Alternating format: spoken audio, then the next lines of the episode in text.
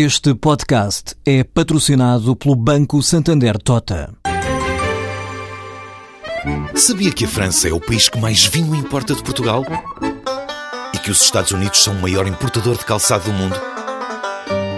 Ou quais as empresas que importam mais azeite português? No portal Santander Trade, encontra todas as respostas para internacionalizar a sua empresa, desde mercados a procedimentos, redes de contactos e ferramentas para dinamizar a sua atividade exportadora. Descubra mais em santandertrade.com. Santander Tota, um banco para as suas ideias. Vamos para a edição da tarde de Negócios e Empresas eh, com Nuno Serra Fernandes. A Fire Limit está em negociações com o governo português para o fornecimento de um produto químico para ser utilizado no combate aos incêndios. Este fim de semana, a empresa vai realizar uma demonstração em ambiente real na zona industrial da Figueira da Foz para mostrá-la à Autoridade Nacional de Proteção Civil.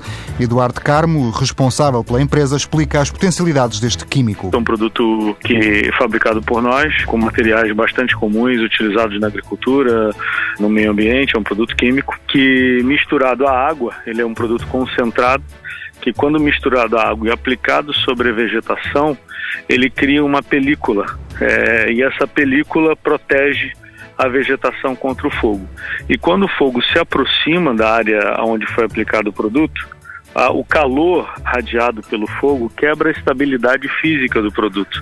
E quando o produto tem a sua estabilidade física quebrada, rompida, ele libera nitrogênio, expulsando o oxigênio daquela atmosfera e quebrando o que nós chamamos de triângulo do fogo. O produto é atualmente fabricado no Brasil, mas a empresa está a mudar a estrutura para Vigo, em Espanha. E a breve prazo, a Fire Limit quer criar um grande centro de distribuição em Portugal.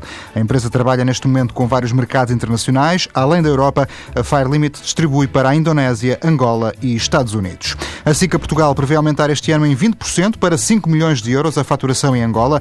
A empresa pretende lançar naquele país uma nova linha de produção e aumentar o número de colaboradores. Em comunicado, a produtora e comercializadora de produtos químicos para a construção e indústria adianta que nos próximos anos o negócio do mercado angolano continuará focado em empresas de construção civil angolanas, portuguesas, brasileiras e chinesas, assim como em empresas das áreas automóvel e marítima.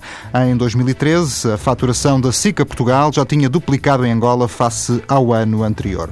A ICEP lança esta sexta-feira o programa Forma Export 2014 em Viseu, a terceira edição deste programa destinado à formação de empresários que queiram iniciar ou reforçar a internacionalização, realiza-se de 7 de abril a 27 de novembro em várias cidades, seis cidades: Braga, Coimbra, Leiria, Lisboa, Porto e Viseu.